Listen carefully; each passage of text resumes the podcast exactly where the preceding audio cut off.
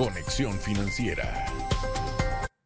Coronavirus, tema preocupante en la actualidad porque no solo hablamos de salud, su impacto trasciende los cálculos, análisis y proyecciones económicas. Por esa razón adelantamos un segmento especial de conexión financiera.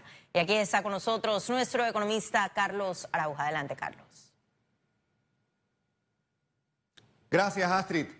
Desde hace algunos meses venimos analizando el sobreendeudamiento corporativo y las intervenciones de bancos centrales como posibles indicadores de una situación económica mundial débil y que sentaba miedos de una posible recesión. Si había alguna duda de esta posibilidad, después de 84 mil casos y más de 2.800 muertos, el coronavirus ha llegado como el golpe certero, ese que hacía falta para ratificar nuestros miedos de un ajuste económico mundial.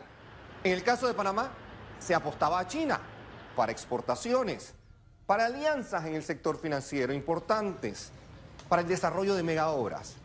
Todo seguramente será impactado de manera negativa.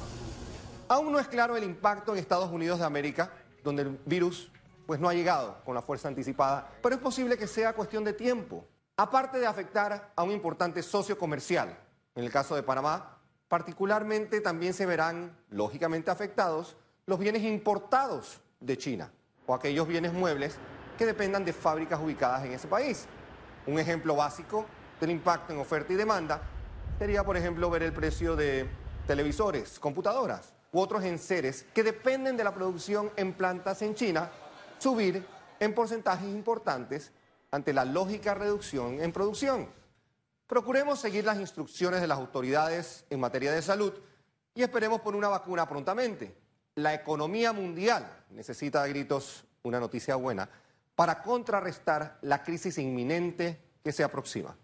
Vuelvo contigo, Astrid. Muchísimas gracias, Carlos. Seguiremos pendientes de escuchar tus opiniones sobre ese tema.